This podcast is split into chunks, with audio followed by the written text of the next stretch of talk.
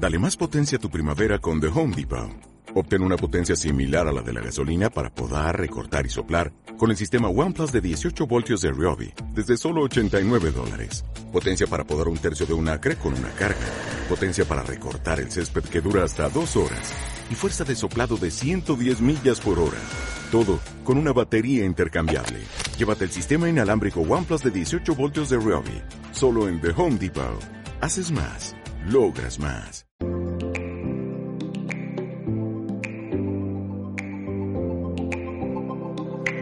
Bienvenidas y bienvenidos al podcast Quedamos para un café. El último miércoles de cada mes charlaremos a corazón abierto de las cosas que nos ocupan y que nos preocupan. Compartiremos vivencias, reivindicaciones, retos y sueños. Os invito a que nos acompañéis. Hoy quedamos para un café con Mimi. Bienvenida y gracias por compartir este ratito conmigo. Muchas gracias a ti por invitarme a abrirme un huequito en tu, en tu rincón. En el episodio 5, con Gaby como brillante protagonista, invitamos a Mimi al podcast. Ella recogió el guante rápidamente y por eso hoy estamos aquí. Bajo el seudónimo de Mimi Cash, publica sus relatos y novelas, enmarcados ambos en la categoría de eróticas y románticas. La primera pregunta es obligada y me muero de curiosidad. ¿Os habéis tomado, Gaby, tú el café con Yolanda? Pero por supuesto, por supuesto. Además que eh, nosotros tenemos una especie como de ritual que hacemos mucho menos de lo, que, de lo que nos gustaría, que es tomarnos unos margaritas virtuales. Y, la verdad es que eso, pues no tiene por qué ser margarita, puede ser un gin tonic o puede ser una Coca-Cola o un café y tratamos de mantenernos al día, aunque es difícil porque, bueno, las tres tenemos vidas complicadas y llenas de cosas, pero ellas dos son top topísimas. Pues desde aquí les mandamos un beso a las dos, a Gaby y a Yolanda. Sí, sí. ¿Llevas la cuenta de los libros y los relatos que has escrito? Sí, claro que sí. Llevas, vamos, eh, un conteo y un control absoluto sobre todas tus criaturas. Eres como un padre helicóptero de los niños, pues de los libros también. Quieres saber qué tal les va, cómo le van las ventas, si le van gustando a las lectoras, vas viendo las reseñas. Obviamente, en los últimos que sacas son los que más tienes que estar encima, ¿no? Porque son como los bebés recién nacidos que, que tienes que prestarles mucha atención, otros van solos y, y bueno, pues otros son más díscolos y hay que, hay que encauzarlos, encarregarlos un poco. Pero sí, sí, por supuesto que sí. ¿Y cuándo empezaste a escribir? Pues empecé a escribir desde muy pequeña. Eh, así de manera reglada, cuando me regalaron, no recuerdo si fue exactamente en una comunión o en un cumpleaños, tenía siete años, eh, empecé con un diario, un diario de estos de candadito en plan, querido diario. De esos que tenían su olorcito y todo. Todo, todo, Rosita y con super cursis. A mí me encantaba, me encantaban y siempre que me regalaban un diario o una libreta, pues lo, lo guardaba ahí para escribir. Eh, tenía, tengo un hábito de, escritura bastante eh, encauzado desde entonces. Y luego además yo tenía un pequeño problema de dislexia, que lo sigo teniendo, de hecho, cuando estoy cansada o cuando, o cuando no me fijo, cambio las letras de sitio o confundo alguna letra por otra. Entonces, en ese momento, la terapia que me mandaron fue hacer mucho ejercicio de escritura. Entonces, pues mira, era terapéutico para más de, para más de una cosa. Así que, de hecho, mi, mi madre guarda algunos de esos diarios y, y, también cartas que me escribía con mis abuelas que vivían en Chile hablar, las dos ya fallecieron, pero tengo un hábito escritor y lector desde muy pequeñita. Y eso, pues bueno, pues me ha ayudado mucho ahora que lo he transformado como en una cosa un poquito más profesional, ¿no? Yo no conservo mis diarios de adolescente y me da mucha pena. Y además no recuerdo en qué momento me deshice de ellos, o en una mudanza, o no sé en qué momento, y me da mucha pena. Es una, sí, porque eh, nosotros tenemos una casa muy, muy, muy, muy grande en, en, Chile, tiene una casa de campo mis padres, entonces ahí hay una guardilla gigante, enorme, donde puedes meter todo el diógenes que quieras. Entonces, claro, mi madre le, no, no es de las que se deshace de las cosas eh, que, son, que tienen valor sentimental, lo guarda todo. Ropita de recién nacido, las juguetes, cartas, fotos, entonces ahí arriba subes y te reencuentras con tu pasado de manera brutal, pero es muy, muy, muy chulo. Como un viaje en el tiempo. Totalmente, total, absolutamente. A veces yo leo cosas que he escrito y digo, Dios mío, yo escribí esto y tenía 14 años, Jesús, por Dios. Sí, yo recuerdo hacer cuentos con aquellas portadas de cartulina que los grapabas. Pues nada, yo de así de, como pensando un cuento o en, o en literatura o en crear algo creativo, como pensado como para entretener, fue después.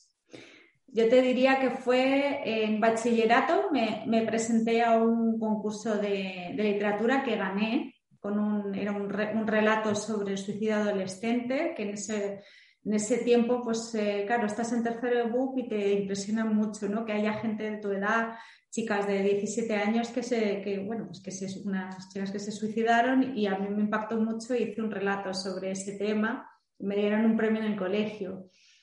Pero luego en la universidad, nada, en la universidad muy poquito, porque la carrera de medicina te traga como en un agujero negro y hasta que no acabas y te escupe para afuera siete años después, tú te transformas en una especie de ente inexistente para el resto de la sociedad. Estás metido entre los libros en el hospital y tal, y es tremendo. Y de hecho en Chile la carrera de medicina es infinitamente más exigente de lo que es aquí. Es un sistema totalmente distinto porque es un sistema mm, asistencial. El alumno y el interno trabaja dentro del hospital y forma parte del equipo. Entonces no, no te puedes despistar. Porque tú eres curiosa por naturaleza. Sí. Algo capta tu atención y vas a investigar.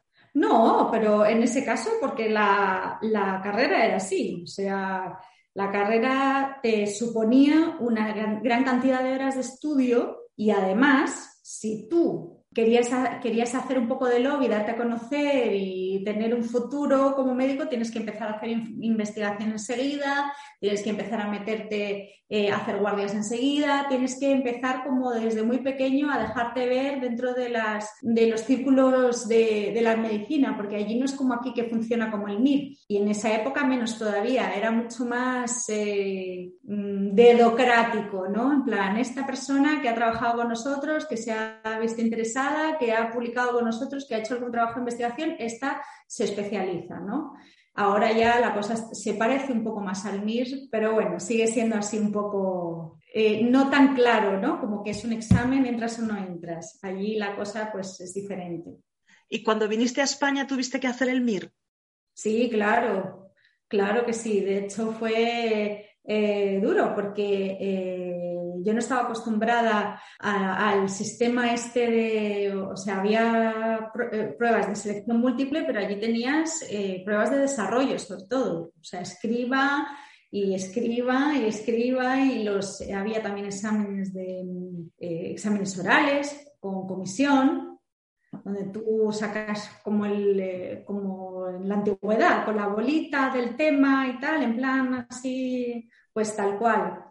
Entonces, claro, me vi con que tenía que presentar el, eh, presentar el MIR y al final lo que hice fue durante un año trabajar como médico general y prepararlo. Y luego ahí ya pues entré a la residencia de pediatría en Orense.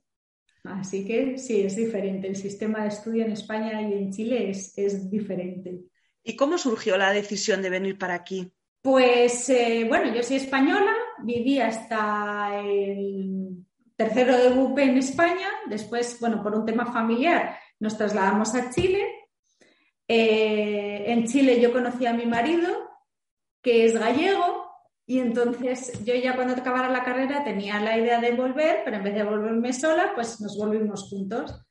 Así que eh, fue muy guay porque al final conocí a mi marido español en Chile siendo yo española viviendo en Chile y al final acabamos en España. Pero bueno, tengo muchísima relación con Chile, obviamente, porque mi familia vive allí todavía y aunque nos vemos bastante, salvo en un periodo de pandemia, eh, pues yo vuelvo, vuelvo mucho por allí. Es curiosa la vida, porque caminos nos lleva. Aquí nosotros estamos con la maleta hecha eh, muchas veces al año. Sí, porque además son grandes distancias. Sí, son, imagínate, 13, 14 horas de vuelo desde Madrid o desde París, depende de dónde, de dónde convenga más eh, hacer, el, hacer el vuelo transoceánico. Pero sí, sí, es un palizón tremendo. Que bueno, ya estoy acostumbrada. Yo me quedo frita en cuanto, cuanto una cosa con motor se mueve un poquito, yo me quedo frita a los 20 minutos. Entonces tengo mucha suerte. Pues sí, es lo que te llevas. ¿Y cómo llegaste a publicar tu primera novela? Yo con la primera novela me llevé un batacazo fenomenal, porque, claro, yo estoy acostumbrada a leer muchísima literatura en inglés, entonces tenía muchos vicios de escritura que son heredados de leer en inglés, el uso de los guiones, el uso de las comillas, entonces no tenía ni idea de escribir. Yo lo que hice fue vomitar una novela y la mandé así, tal cual, como estaba, me tiré a la piscina y lo mandé, la mandé a cuatro editoriales.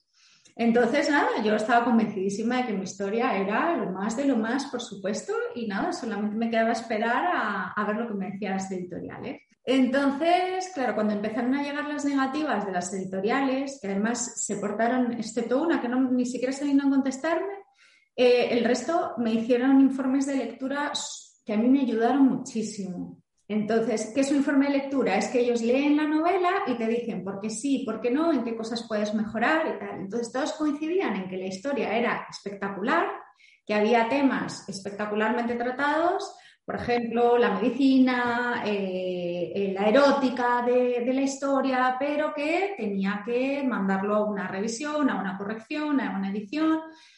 Y nada, entonces me tocó descuartizar la novela, rehacerla, tardó un año entero de correcciones, de, de aprender a escribir. Ese año para mí fue brutal porque eh, aprendí muchísimo sobre, sobre, escritura, sobre cómo hay que escribir, sobre el proceso eh, mental que, eh, y la disciplina que hay que tener y los pasos que tienes que seguir y no esta vomitadera de, de palabras que había sido la, lo que yo había escrito, ¿no?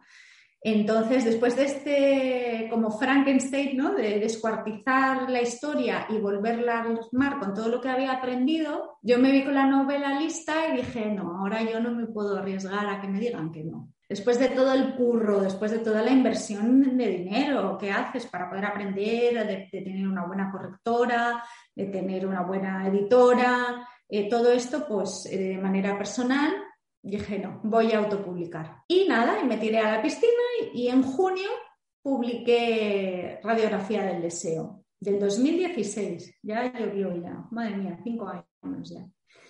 Y eh, fue un bombazo. Yo no me lo esperaba para nada, pero en la primera semana ya estaba número uno en erótica eh, llegó a estar durante un, una buena temporada, pero una buena temporada larga, larga, te digo años, en el top 10 de ficción médica y en romántica ahí peleando con las, con las del panorama nacional romántico, ¿no? Todo esto pues es un poco falaz porque eh, solamente es Amazon. Yo autopubliqué eh, a través de Amazon, entonces es un poco eh, no falso o no mentira, ¿no? porque la, la, plataforma de Amazon tiene una potencia muy, muy grande a la hora de situar los libros, pero no estás solamente vendiendo a la gente que compra en Amazon los libros.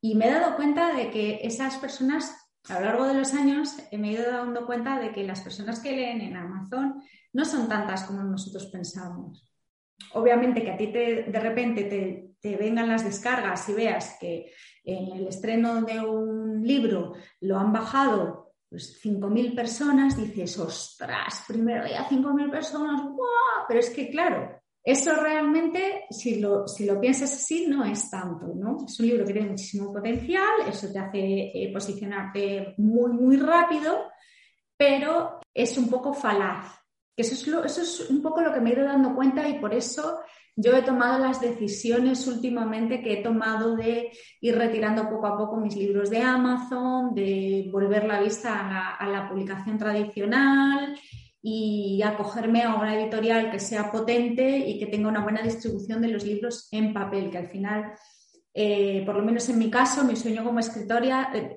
como escritora es ver los libros en papel, en en manos de las lectoras. Yo pienso también que muchas veces recurres pues a Amazon, a las redes sociales, porque es un poco lo que tienes a tu alcance de forma más económica. Y aunque hay vida más allá de Amazon y más allá de las redes sociales, hay muchas personas que viven al margen de eso, tú en un primer momento es lo que tienes cerca, ¿no? No sé, yo lo, que me... lo que me hizo a mí tomar la decisión de hacerlo por Amazon fue porque dentro de las mismas escritoras fue lo que me aconsejaron. Uy, ¿por qué no te, te autopublicas en Amazon? Yo no caí, por ejemplo, en la trampa de la coedición con estas editoriales a las que tú pagas para que te publican el libro, que al final es una falacia, porque eh, no hacen ningún esfuerzo, salvo una corrección mediocre, una portada más mediocre todavía y, una distribución que es eh, en la mayoría de las ocasiones por demanda. Para hacer eso es mejor que te lo guises tú a lo Juan Palomo y que, que, contrates, que subcontrates gente que lo haga bien, que eso es, es lo que yo empiezo a notar, que en Amazon ahora se ha transformado un poco como en, en una especie de cajón desastre donde muchos libros eh, se publican como churros y no hay una calidad detrás que justifique que eso se publique, ¿no? Eh, aquí, vamos, me van a llover mm, tortas como panes a lo mejor algún compañero o compañera que publica en Amazon, pero es que es cierto, o sea, si uno gasta un dinero en una corrección, en una edición, en una portada y tal, y estás eh, ahí al lado de otros trabajos que tú los ves y hay 85 faltas de ortografía en las dos primeras páginas, dices, mm, esto aquí, ¿qué está pasando? ¿No? ¿Dónde está el filtro? El filtro te lo pones tú. No hay ningún control de calidad, salvo muy grosero, en, en Amazon, ¿no?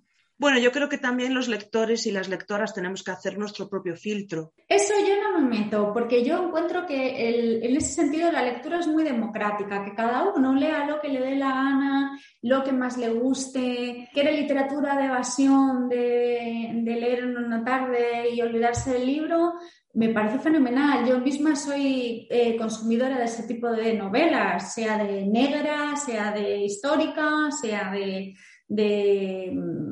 de la misma novela romántica y erótica. Eso yo creo, por ahí no, voy a, no voy a discutir, porque el lector es totalmente libre, pero como escritora, yo creo, y con los años he ido aprendiendo, que sí que tengo una responsabilidad de, entregar un trabajo que sea de calidad. Siempre lo he hecho desde mi primera novela, pero a medida que he ido eh, publicando, es como, venga, un poquito más, vamos a mejorar un poco más, vamos a hacerlo mejor. Uy, en esta novela podía haber hecho esto mejor. Eh, ahora voy a recuperar los derechos dentro de poco de, mi, otra novela que publiqué ese mismo año, que es de Ardiendo, y la voy a rehacer entera. Y, yo estoy viendo mis errores. Esa es la que es en Orense, ¿no? La de los incendios. Sí, sí, sí, que la adoro. Esa novela fue mi primera novela publicada con editorial, que fue con HarperCollins Ibérica. Pero claro, eh, con Arlequín, vista cinco años después, he aprendido mucho. Claro. Y, te saltan así al ojo, ¡ping! Los gerundios, ¡ping! Los adverbios modales, ¡ping! El exceso infinitivos, ¡ping! O sea, la sobreadjetivación eh, te salta al ojo, ¿no? Eso es que tú vas creciendo también como escritora. Claro, y esa es la idea, ir mejorando e ir ofreciendo a, a los lectores cada vez algo, no, ya no te digo de mejor calidad literaria, porque yo no escribo aquí en literatura, yo no pretendo ser eh, Jolín, Vargas Llosa, ni, ni, nada, ¿me entiendes? Para nada, pero sí que cuando tú eh, leas un libro, te sumerjas en él, te pierdas en la historia, que no haya ni, una sola falta de ortografía, ojalá ninguna errata, eh, nada que te saque de la novela porque he cometido un error, ¿no? Entonces, es, las historias que están bien escritas, pasa eso. Y eso es a lo que yo tengo que aspirar. Luego ya que fracase o no fracase va a depender de la suerte, de, si yo realmente pienso que hago lo que estoy haciendo y no pienso que lo hago y no lo hago, que eso nos ocurre en, ciertas, en ciertos casos. Y luego, bueno, pues tener eh, detrás el respaldo de una editorial hace que en eso crezcas. a lo que yo me refería antes con lo del filtro del lector es que no todos buscamos lo mismo. Todo el mundo, sea cual sea su condición, pues de conocimientos, de formación, de cultura, de tiempo, de intereses, puede acceder, digamos, a una cosa u otra, ¿no? Lo decía en ese sentido, no hacer un libro de más y otro de menos, que oye, aquí cada uno tiene su público. Claro, no, pero eso lo puedes hacer igual en Google Books, lo puedes hacer igual en iTunes, lo puedes hacer en Ubico, lo puedes hacer en muchas, en muchas plataformas. La gracia que tiene Amazon, que también lo tiene un poquito en, en Google Books, pero en otra, en otra, a otro nivel, infinitamente menor, es que la autopublicación está muy, muy bien potenciada. Ajá. O sea, tú con, a con Amazon, eh, a través del Kindle Unlimited y a través, de, a través de la novela digital, que no el papel, porque el papel realmente es una distribución prácticamente a demanda, te posicionas muy bien, ¿no? Amazon te da como una plataforma eh, muy fácil de usar además eh, y que, que, permite a los lectores llegar a tus libros si es que tienen Amazon de manera muy fácil, que es maravillosa. Es una oportunidad una oportunidad enorme, pero a la vez tiene eh, la desventaja de que, como cualquiera puede acceder a él, se pierde un libro en el mare magnum de las múltiples publicaciones que mucha gente hace en plan voy a probar y suelto este libro, ¿no? Y a ver qué pasa. Ah, eh, decían que eh, había más de, eh, se subían al mes, no sé si 150.000 libros. O sea, una cosa, pero brutal. Qué barbaridad. Una barbaridad. Entonces, creo que me he quedado corta, no recuerdo bien cómo era la noticia, pero bueno, me quedé con esa cifra, 150.000, y dije, madre mía, o sea, realmente llegar a, que tu libro tenga visibilidad y que se mantenga, es complicado, es complicado. ¿Y cómo es que Planeta llame a tu puerta? ¿Qué se siente? Pues mira, a mí me vino fenomenal porque entre la pandemia, las guardias, que estaba un poco saturada con todo el tema médico, mi evasión principal son los libros. Entonces, claro, que Planeta se interese en publicar tu novela y que lo veas como algo ahí, que está ahí, que está cierto y que empieza a, coger, a rodar la cosa y que de repente no solamente vas a publicar en Planeta España, sino que también vas a publicar en Planeta Chile, que novelas las que tú eh, pues ya empezaban, digamos, a perderse ya en el tiempo porque han pasado, habían pasado años, volvían a, tener una nueva cara, una nueva corrección, una nueva eh, portada y que, se y que se publicaban con un sello que tiene un montonazo de lectoras, pues para mí constituyó una maravilla, claro, y además de todo lo que aprendes de lo que te enseña la, editorial, ¿no? Mira, la portada no puede ser así por estos y estos, estos motivos. Decías, anda, mira, pues esto no lo sabía.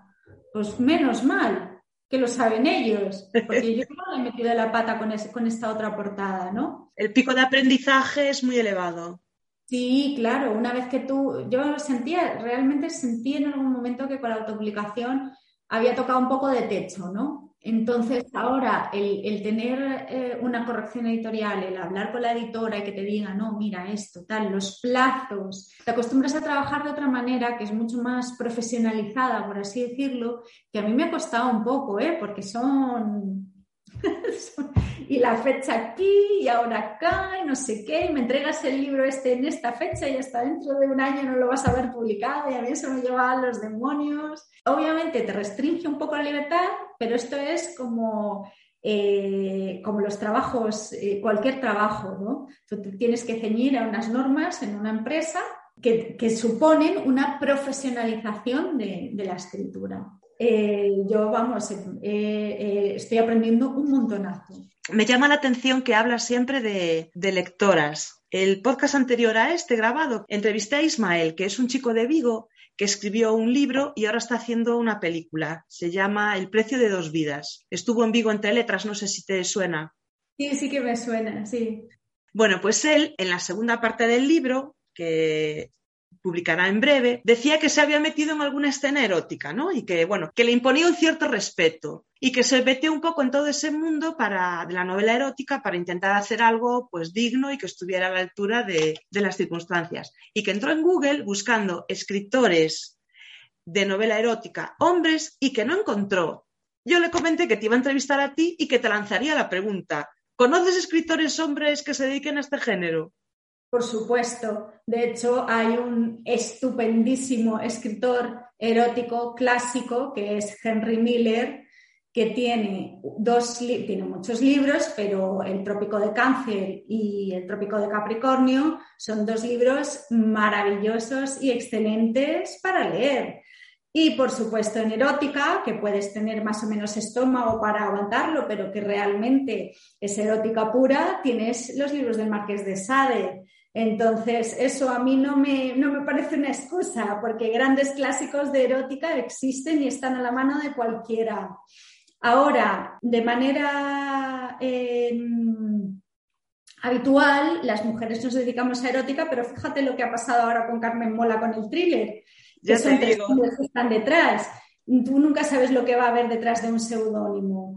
Entonces, eh, yo creo que da igual el género del escritor o el sexo biológico del escritor o de la escritora. Lo que importa es que las historias sean buenas y que estén bien escritas. Yo creo que podría haber eh, puesto simplemente literatura erótica y que le hubieran salido los títulos mm, de manera natural, sin tener que sesgar, por así decirlo, por un género eh, lo que está escrito. Ahora, eso también es una opinión muy personal.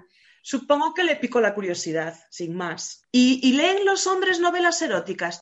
Por supuesto yo hablo de lectoras porque obviamente si yo veo mis estadísticas, el 70%, 75%, dependiendo de si es pues Twitter o Facebook o tal, son mujeres, con lo cual yo voy a emplear un femenino para designar un colectivo que está compuesto principalmente por mujeres.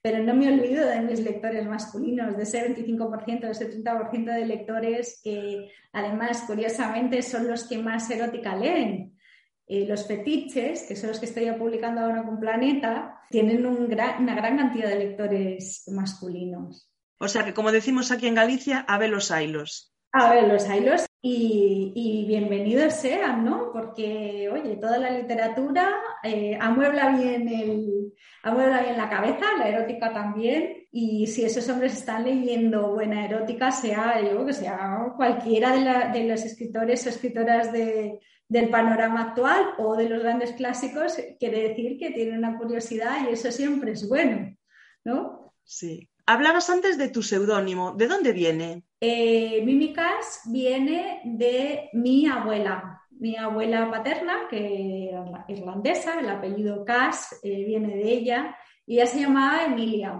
pero no le gustaba nada su nombre.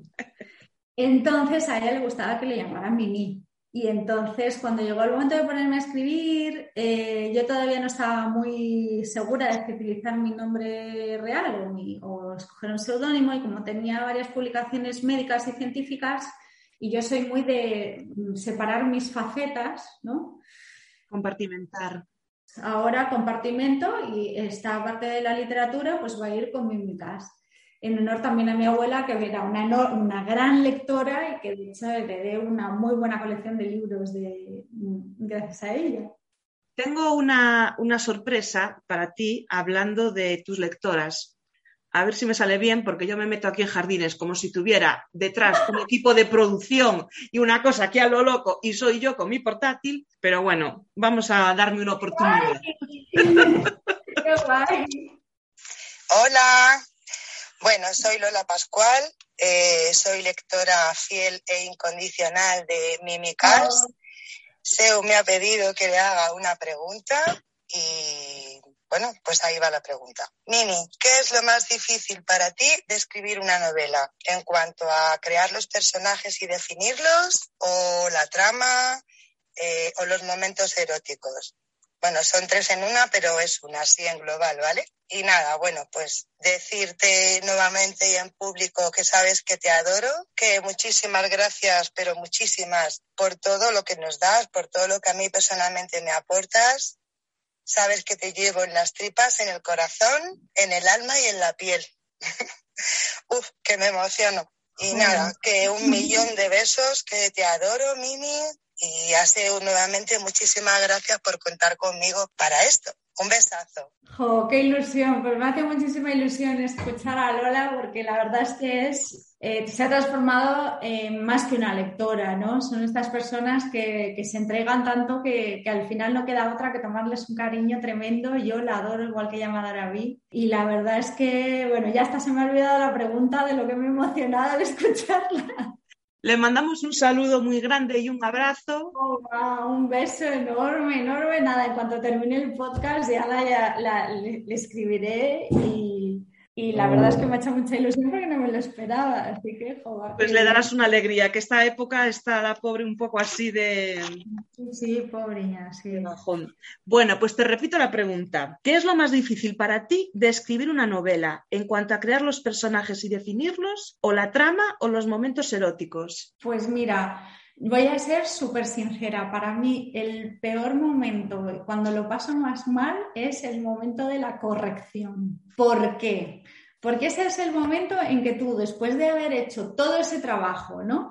De los personajes, de la trama, la arquitectura de tu novela, escribes tus momentos eróticos, eh, armas todo el cuento, ¿no? Y tienes como tu creación trabajas sobre ello, lo pules y es el momento de coger y decir, vale, ahora necesito cortar, cortar el cordón umbilical de esta historia y soltarla al mundo a que sea independiente. Y ese momento a mí me cuesta, me cuesta soltar, me cuesta soltar las novelas porque sé que va a haber cambios, sé que la correctora le va a pasar motosierra, motosierra le llamo yo a cuando empiezan a quitar y a podar escenas que son superfluas o que no eh, que puedes quitar y sobran, o una palabra te la cambian por otra, o un verbo te lo cambian por otro. A mí ese, eso me lleva a los demonios, porque cuando hay que sacar una o un algo que a lo mejor de manera racional yo puedo entender, sí, en realidad esto es borralla, no aporta nada, hay que quitarlo, pero cuando llega el momento de darle al delete, es como si me cortaran una mano. Y aunque he ido aprendiendo con el tiempo a manejar esa sensación como de control sobre tu, sobre tu historia, todavía me cuesta eh, asumir que hay que pulirla más, ¿no? Eh, yo agacho mucho el moño cuando las correctoras me dicen, oye, esto, oye, el otro, pero correctoras porque hasta ahora las cinco que he tenido han sido todas mujeres. pero, pero me cuesta no porque piense que esté perfecta, en absoluto. Son criaturas totalmente imperfectas pero son mías y son así, yo las he parido así. Entonces, así como um, quieres a los hijos descarriados, pues quieres también a tu novela imperfecta y que te la cambien o te la modifiquen eh, después de trabajos, de, estamos hablando que una novela lleva, lleva su tiempo, que tú le metes ahí un montón de esfuerzo y eso me cuesta un montón. Las escenas eróticas, curiosamente, les pongo muchísimo mínimo, trabajo mucho, mucho cada palabra, que no haya repeticiones, que no parezca un tratado de anatomía, que haya la cantidad de sentimientos, de sensualidad, de, sentidos también. Eh, les pongo mucho, mucho trabajo, pero sin embargo no me cuestan no es algo que me cuesta. Me costaría mucho más, por ejemplo, una escena de asesinato o una escena de abuso. Infinitamente más. Para mí yo creo que el erotismo es algo eh, maravilloso, que es algo divertido, que es algo creativo y entonces no, me suele costar. Sí, le pongo mucho trabajo, pero es un trabajo que disfruto y que no me cuesta. Luego lo que es eh, crear el andamio, la trama y los personajes, eh, yo tengo una cabeza que es, mm, vive en, perpetua fuga de ideas. O sea, un poco de atención incluso.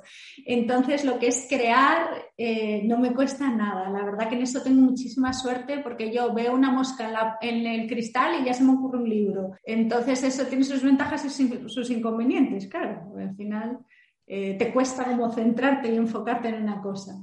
Lo que me gusta a mí mucho de tus libros es que yo cuando leo involuntariamente hago como un ejercicio de visualización, ¿no? Por eso a veces me cuesta ver películas de libros o series, porque yo en mi cabeza ya tengo pues un personaje visualizado, si sale una playa, pues una playa visualizada. Y con tus libros lo que me pasa es que me da la sensación de que tú haces un poco lo mismo, ¿no? Que nos transmites ese escenario que para ti es real.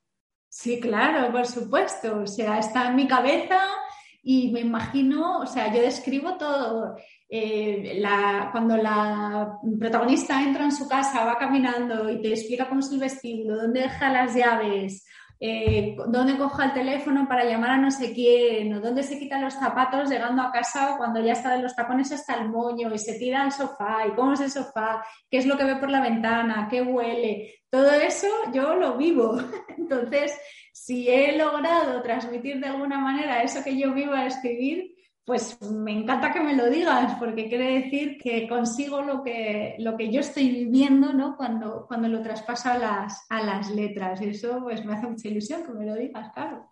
Pues gracias, sí, conmigo lo consigues, vamos, yo leer novela erótica me anima un poco, me sube mm, un poco, no sé si las endorfinas o, o la adrenalina, pero me, me, sube. Yo soy una persona que, que, padezco bastante de ansiedad y tiendo a, a veces a que problemas que no son problemas con P mayúscula me, me pasen por encima. Entonces esa, esa, desconexión y ese subidón, ¿no? esa alegrita que me dan, la verdad que me viene muy bien. Bueno, es que es, es la idea, ¿no? Yo siempre he dicho que, que, la erótica y la romántica tienen ese puntito, ¿no? De que te sube hasta un poco la autoestima, ¿no? diciendo, ¿por qué no yo? Pues venga, yo también, ¿no? Y, que es una lectura que es hedónica, o por lo menos como yo la entiendo, porque a veces lees cada cosa que tú dices, Dios mío, pero este de dónde salió, ¿no? O, o las relaciones tóxicas, o la romantización del abuso, que a mí me pone muy nerviosa. Entonces, intentas dar historias que, que sean positivas, ¿no? Y que dejen una enseñanza y que aunque las sufras porque haya tensión o porque haya sentimientos pues desgarradores o fuertes o lo que sea, que al salir de la novela te quede un buen, un, buen sabor de boca, que tú puedas evocar a los personajes como diciendo, sí, era un poco imbécil, pero en realidad lo queremos, ¿no? Como es Eric. Bueno, a mí con Erika al principio me costó un poco, eh, porque al principio me parecía un poco machista, que después se ve que no lo es, pero como es autoridad, ¿sabes? Yo no soporto la autoridad, lo llevo fatal. Siempre digo, menos mal que no, que no me metí en la vida militar, porque sería un fracaso de militar. Tú como Inés. como Inés. Pues esa autoridad sí que al principio me caí un poco gordo, después me fue conquistando. Claro, porque también el arco del personaje de Eric es, es a mí me gusta mucho su arco de personaje, porque estamos eh, en el primer libro ante un personaje que a veces es difícil de digerir. Sus comportamientos, su frialdad escandinava, su manera de entender las cosas, la caña que le mete a la pobre Inés desde el punto de vista académico, que a veces dices, ostras, este parece pues laboral esto, ¿sabes? Y, pero luego vas viendo toda su trayectoria y cómo él va luchando por ser un hombre mejor. Me gustó mucho construir eso, ¿no? Y para poder enseñarlo tampoco puedes empezar con un protagonista como muchas veces ves en la romántica, que es ideal, maravilloso y te enamoras, pero que no tiene ningún tipo de crecimiento en los libros, que son planos, son personajes absolutamente planos. Eh, yo tenía mucha cancha a lo largo, porque mi, idea siempre fueron, me gusta escribir series largas, me gusta escribir historias largas, de hecho los fetiches es eh, extraño, ¿no? Porque son libros muy cortos, muy al callo, muy, van a lo que van, ¿no? Pero pese a que fue una experiencia muy bonita escribirlos, para mí, la, serie en cuerpo y alma fue lo que a mí me gusta escribir, es una historia que consigue el desarrollo de los personajes libro a libro, pero que también hay un arco personajes que está pensado desde el principio, desde el libro 1 al libro 6. Lees el libro 1 y lees el libro 6 y dices, es el mismo protagonista, no ha perdido su esencia, pero joder cómo ha cambiado, ¿no? Sí, yo creo que todos deberíamos a lo largo de nuestra vida intentar, yo no digo convertirnos en seres de luz, ¿no? Pero irnos puliendo, irnos conociendo, saber aquellas cosas de nosotros que a lo mejor le complican la vida a nuestro entorno, a la gente que más nos quiere. Y eso en Eric, la lucha es constante por ser mejor pareja, mejor hijo, cuando se un poco hace las paces con su padre. Efectivamente, sí, sí, sí. Después él como padre que se reconoce en el niño que tiene pataletas y intenta ver qué es lo que está pasando. E, esa evolución es muy tierna. Sí, sí, sí, sí, a mí me encantó escribirlo, me encantó escribirlo porque al final es un, un hombre como muy poderoso, con, una, con un temperamento y una personalidad muy potente y muestras las cosas que lo desarman, ¿no? Muestras esas cosas que lo desarman, que lo bajan de su pedestal de Dios cardiocirujano, eh, ¿no? Como dice ahí el mismo, de la cúspide de la pirámide alimenticia, que están ahí, ahí de arriba y, caen y aterrizan y se estrellan con la realidad, ¿no? Que no pueden vivir en el, en el Olimpo de los dioses eternamente. Y es difícil acabar una saga. Muy difícil. Acabarla no tanto. Eh, pero soltarlo, a mí me costó muchísimo soltar el pronóstico de una vida, el libro final. me parecía que no estaba perfecto, que me parecía que le faltaban cosas, me parecía que tenía que darle una pasada más de corrección. Yo que odio las correcciones, había que corregirlo otra vez. Entonces me, me costó, me costó hay muchas escritoras que hacen como spin-off, cogen un personaje de la saga, en este caso de En Cuerpo y Alma, y le hacen como varios libros. libros. ¿Tú sueles hacer eso o lo tienes pensado? Sí. De hecho, Bajo la Aurora Boreal, que fue el libro con el que yo gané el premio Terciopelo de novela romántica, que fue en 2019 ya, hace dos años ya, eh, es la historia de los padres de Eric. es precioso ese libro. A mí me encantó, me encantó escribirlo y creo que realmente es, es muy bonito, es precioso. Ahora que yo lo digo. Bueno, hombre, igual que decimos, mira qué niño más guapo me ha salido, o mira, oh madre mía, qué desastre, qué desordenado, pues oye, no pasa nada. Estamos en confianza. Pues a mí es un libro que me gusta mucho porque además está, eh, a mí me encanta Noruega, ya lo sabéis, soy una loca de, Noruega y ese libro está 100% eh, situado en Noruega. Y en dos épocas distintas. Sí, sí, o sea, bueno, sí, un poco, eh, porque luego está el diario este, el de Alma, Alba Boreal, que está, como tiene ese pequeño pincelada de, de Hanna, eh, el de la Hanna abuela, que ya, pues bueno, no voy a hacer spoiler, que yo soy experta en hacer spoiler, ¿no? Pues que ya... No, no, que se lo lean, que vale la pena. Exacto, lee todo el mundo. Bueno, pues yo creo que tienes que hacer un acuerdo o algo con el Ministerio de Turismo de Noruega porque es que al leer esos libros dices, yo quiero ir allí. Sí, de hecho, eh, tengo varias lectoras que no es que hayan ido allí porque han leído los libros, que yo no pretendo eso, eh, no pretendo adquirir, o quedarme con ese mérito, pero que al llegar allí, lo primero que han hecho es decirme, mira dónde estoy, mira lo que estoy viendo, estoy en Tronso viendo auroras boreales no sabes lo que me he acordado de Eric y de, Inés, es que puedo ver las calles de la, ciudad, eh, puedo ver el momento en que, bueno, es un momento tan importante en que ellos están bajo justamente ¿no? una aurora boreal, que no sí, sí, qué momento es, y eso me hace una ilusión tremenda. Yo siempre digo, me tenían que dar una, comisión los, noruegos de toda el, ¿no? la, propaganda que les hago a sus, a sus paisajes, a sus ciudades porque realmente vale la pena conocerlo. ¿Tú has llegado a vivir allí? Vivir no, pero sí he ido con mucha frecuencia. Es que las descripciones son tan reales que da la sensación de que lo conoces muy, muy bien. Sí, lo conozco muy bien, lo conozco muy bien. Mi marido, de hecho, estuvo trabajando allí. Y, bueno, eso ha hecho que tengamos pues, cierto vínculo y vamos, vamos con frecuencia. Pero vamos, mm, yo Bergen es una ciudad en la que viviría, en Oslo viviría, eh, en Tronso viviría, eh, aunque luego, claro, María me dice, claro, vivirías de vacaciones, vivirías un par de semanas o tres y tal, pero luego estar allí, de hecho, bueno, pues eso se ve en los libros, ¿no? Como, pues, por ejemplo, bueno, cuando hay, cuando son los retornos, eh, y comparan la vida en el círculo polar ártico o, o de manera tan, tan al norte, eh, lo difícil que se hace acostumbrarse a, ese clima tan inhóspito y a esas condiciones tan extremas de no tener luz en invierno, de no tener noche en verano, de las temperaturas, de la nieve, o sea, es, es, un desafío y la gente allí se lo toma con una naturalidad que alucinas. Después vienen corriendo a Mallorca a tomar el sol. Claro, claro. Estaba pensando, mm, eh, ¿qué te hace sentir a ti personas que en Tronso se acuerdan de tu novela, esas lectoras incondicionales que te escriben reseñas, que se convierten en amigas. Y una frase que me quedó grabada del, audio de Lola que dice, te llevo en las tripas, en el corazón, en el alma y en la piel. Yo de verdad que a veces me siento, o sea, me siento una privilegiada y me emociono hasta las lágrimas. O sea, yo soy, no soy muy Ya, has visto que yo soy bastante al pan pan y al vino vino, no me callo, digo lo que pienso, soy bastante franca, pero también tengo una vena sentimental que eso las lectoras me la, me la hacen aflorar continuamente, ¿no?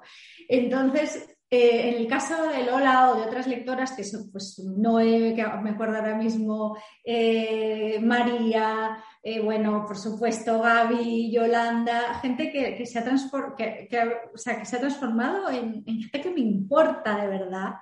Que una lectora se, tatúe la portada de tus libros en su, en su piel.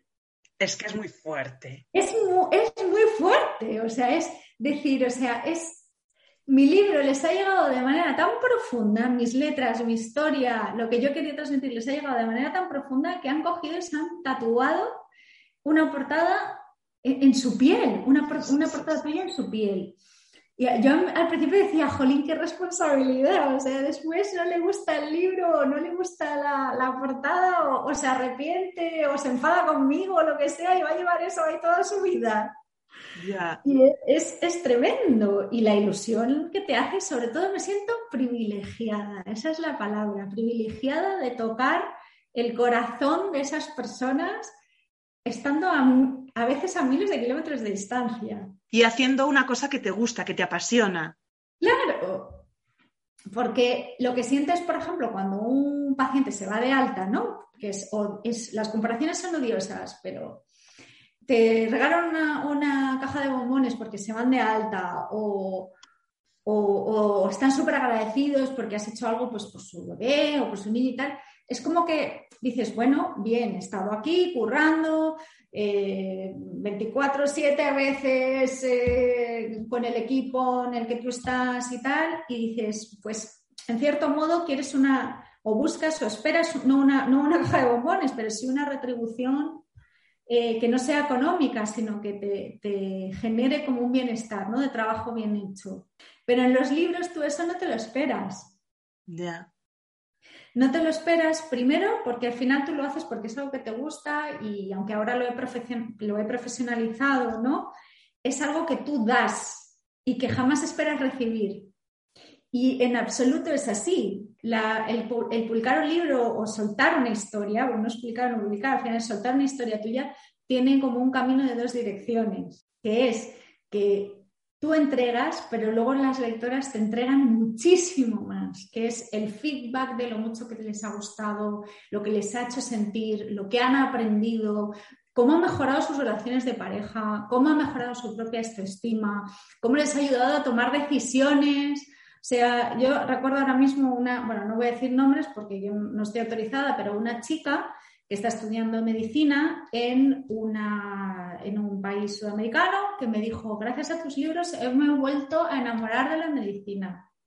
He vuelto a querer ser médico, he vuelto a querer estudiar, pero estaba muy desencantada con la carrera, que yo entiendo que eso pase porque llega un momento que al final estás tan empantanada en trabajo, estudio, no sé qué, que es como dónde está ¿no? la, vocación inicial que a mí me hizo meterme en este tinglado. Y a mí eso me mm, dije, o sea, ¿cómo es posible que esta chica que está a 10.000 kilómetros de distancia me esté contando esto porque sintió esto de mis libros, ¿no? Es que también transmites eh, amor y romanticismo por una profesión, que es la de la medicina pese a no cortarte un pelo y hablar de temas duros, de las muchas horas que hacéis, de cómo muchas veces os, vacilan y no están a la altura con los contratos, o yo que sé, temas duros como este de la donación de órganos, por ejemplo, que se trata en el último libro, bueno, en el último libro de la saga, que es fuertecito, y ese amor por la profesión destila. Y yo creo que si la sanidad que tenemos en España es como es, es gracias a los profesionales que hay. Es tremendo porque ahora mismo estamos eh, atravesando eh, una temporada muy mala porque en cierto modo nosotros esperábamos que después de la pandemia eh, las cosas mejorasen y volvemos a la misma situación de siempre de llevarlo todo prendido por alfileres y los que no están a la altura son los gestores y políticos. Pero bueno, no me quiero meter en camisas de once varas porque hemos venido a pasarlo bien. Pero efectivamente, con sus más y con sus menos, yo adoro mi profesión. en algún momento cuando me empezó a ir muy, muy bien con los libros, yo dije, pero estoy haciendo el tonto, ¿qué hago yo aquí trabajando como una mona en el hospital? Pues cuelgo la bata y el fonendoscopio y me dedico a los libros. Pero en cuanto reduje la carga de trabajo, en cuanto vi que, eh, que, me alejaba un poco de la medicina por, por potenciar mi camino de escritora, empecé a decir, no, es que nunca lo voy a poder dejar, porque la medicina, si es vocacional, se te mete en la sangre como un bicho y no hay quien lo erradique. Necesitas estar ahí, necesitas entregar lo que tienes para dar y también recibir lo que es eh, el curar a un paciente y, que vaya bien y que tu diagnóstico sea el correcto. Todo eso es, eh, es muy, muy, muy, muy desafiante y satisfactorio, ¿no? Y eso a mí, me, sin romantizar, porque efectivamente yo cuento todo lo que hay, eh, es fascinante, ¿no? Y si puedo llegar a transmitir ese amor que, existe, que es real por, la profesión, pues yo me quedo súper tranquila, ¿no? Porque es otro de mis objetivos, que es mostrar mostrar que nosotros también hay días que nos levantamos por las mañanas y decimos, es que no tengo ni una sola gana de estar de guardia, es que llevo metido aquí tal, o es que me quiero ir, o es que este paciente es un pesado. ¿Me entiendes lo que te quiero decir? No somos ángeles, no somos héroes, somos personas normales y corrientes que tenemos una vocación que no es ni mejor ni peor que nadie, pero que significa muchas cosas para nosotros. Y eso es lo que me gustaría y lo que quiero transmitir. Hombre, obviamente sois personas y hacéis vuestro trabajo, pero hay muchas formas de hacer un trabajo. Y cuando tú das con un profesional que lo da todo, que yo, por ejemplo, he tenido mucha suerte con los pediatras de mis hijos, con los dos, y para mí es un, es un valor eso, o sea, tiene un valor y, me siento muy afortunada porque los han seguido durante muchos años, mm, nos ayudó mucho, mm, mucho, mucho porque sobre todo cuando eres padre, que, te, que hay que sacarse un carnet para todo, pero para ser padre no. Entonces, a ti te dan un bultito de 3 kilos, 4, 2, depende, de, y tú ahí te las compongas. Y hay momentos de pánico, sobre todo con el primero, yo con mi hija, que además era, tenía 23 años y eso que era, fue una niña muy fácil, pero vives momentos de pánico de no tener ni idea de lo que estás haciendo. Sí, eso es cierto. Y cuando te sale un hijo que a lo mejor tiene algún problema, no hablo de problemas graves afortunadamente, ¿no? Pero de cosas del día a día, pues jolín, ese acompañamiento que te hace un pediatra es incalculable. Bueno, me he focalizado en el tema de la pediatría, ¿no? Eso para cualquier, para cualquier médico. Pues sí, sí que es, verdad, esa sería la idea, ¿no? Y ojalá pues se vuelva a, potenciar esa atención primaria, de no ver pacientes como quien saca eh, pollos de la carnicería, sino volver a esa relación médico-paciente que, consigue un seguimiento real, que tú sepas conocer a la familia, que tú sepas lo que pasa y no eh, sacarlos como churros, que es lo que se está haciendo ahora y que es un poco triste, la verdad. Pero bueno, ojalá que cosas mejoren. Yo, de hecho, por ejemplo, cuando tuve que consultar una cosa a su pediatra, que estaba de vacaciones y volvía la semana siguiente, y le dije, me dije, mira, con todo el respeto y con todo el cariño, te voy a decir que si no te parece mal, prefiero esperar a que venga su pediatra porque ella ya sabe perfectamente lo que yo le estoy contando y cómo actuar. Seguro que me, que me da tal y no quiero complicarte a ti tampoco la vida porque a veces es difícil tomar una decisión, ¿no? Bueno, pues eso habla genial de tu pediatra, así que enhorabuena para ella. Y... Es estupenda, de verdad que es estupenda. Tengo muchas preguntas, pero bueno, creo que voy a ir terminando ya para no robarte más tiempo. Como quieras, si no podemos quedar otro día, yo no tengo ningún problema. Es que mira, quería preguntarte por Arola, por, tus publicaciones en, en Lelo. Quería hablar de muchas cosas. Bueno, vamos a ir cerrando, que como primer contacto está bien y a lo mejor, yo qué sé, pues un poquito más adelante grabamos una segunda parte. Como quieras. O invitamos a Arola o ya veremos lo que, lo que nos depara. ¿Con quién te tomarías un café? ¿Con quién me tomaría un café? Pues con Arola, con Arola Pop. Arola Pop, eh, yo la conocí a través de, a través de las redes sociales. Eh, yo al, principio, eh, sobre todo cuando estaba haciendo el máster de sexología y que quería como darle una visión a la erótica un poquito más sexológica y no tan pornográfica, ¿no? que era lo que sentía yo que se estaba haciendo en aquel momento, hablo de seis años atrás o así. Eh, nos conocimos eh, y fue un flechazo instantáneo, ¿no? De, estas personas con las que tú eh, te cruzas y, encajas de manera casi inmediata por la manera que tienes de ser, por la manera que tienes de pensar. Por cómo afrontas la, vida y cómo afrontas también los problemas. Y de hecho ella, bueno, pues escribió los prólogos de, todos los fetiches. Ella es experta en fetichismos, me dio la mirada también experta de lo que una profesional eh, que es eh, psicóloga, sexóloga y, experta en estos temas te puede dar, ¿no? Conversar con ella, sea dando un café o, o, sea a través de redes, es extremadamente interesante porque siempre tiene muchísimo que aportar, ¿no? Y su manera tan sencilla y tan cercana y tan natural de ser es un soplo de aire fresco en este tiempo que todo es tan como impostado, ¿no? Que parece que todo es como de plástico y de usar y tirar. Ella no, ella es eh, la naturalidad hecha persona y a mí eso me encanta y la admiro montonazo.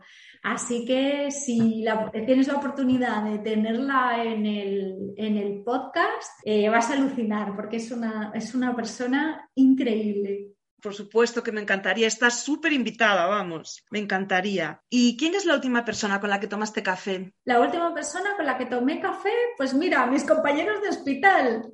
Eh, Noé, la eh, Lucas, el cirujano, porque últimamente ahora eh, llevo de vacaciones desde el lunes, estoy abonada al hospital haciendo ocho guardias al mes. Entonces, entre los entrantes y los salientes he estado muchísimo tiempo en el hospital. Y el último café que he tomado así con, con, gente ha sido con ellos. Y les mando un abrazo enorme porque si no fuera gracias a los compañeros, madre mía, las guardias, qué pesadas se hacen a veces y una sonrisa y una buena conversación y el tener compañeros al lado con los que puedes trabajar es una maravilla.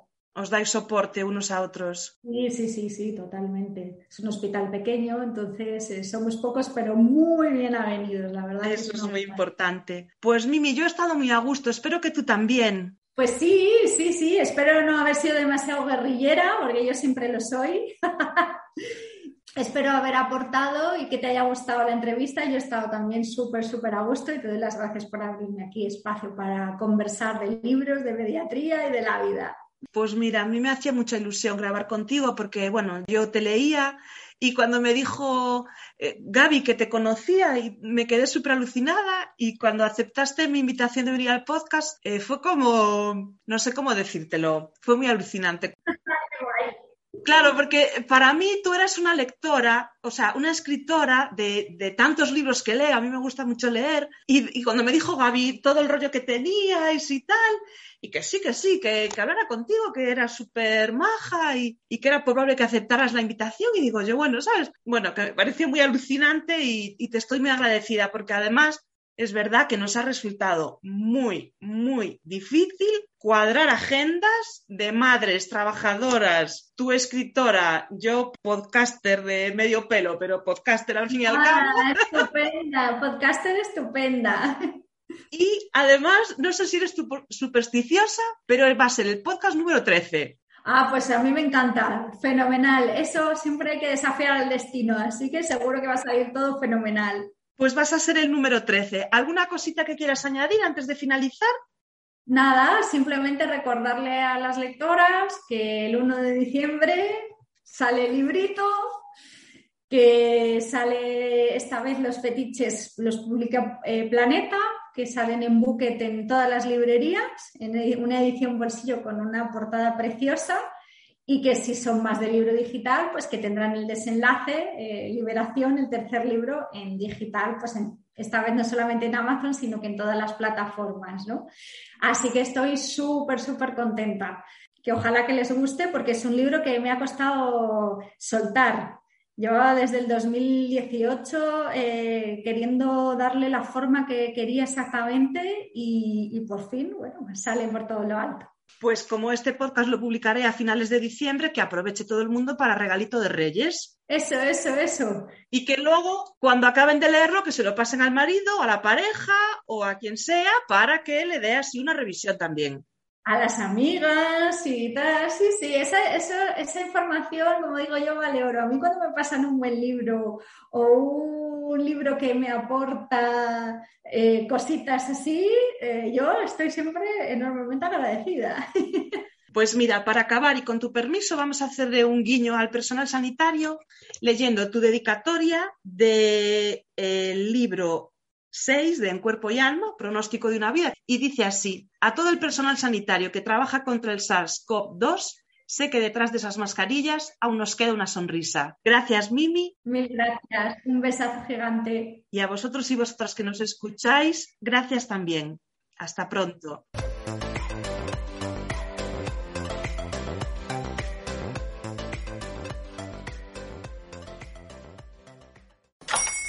Hola, buenos días, mi pana.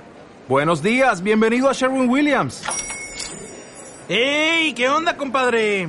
¿Qué onda? Ya tengo lista la pintura que ordenaste en el ProPlus app. Con más de 6.000 representantes en nuestras tiendas listos para atenderte en tu idioma y beneficios para contratistas que encontrarás en aliadopro.com. En Sherwin Williams somos el aliado del PRO.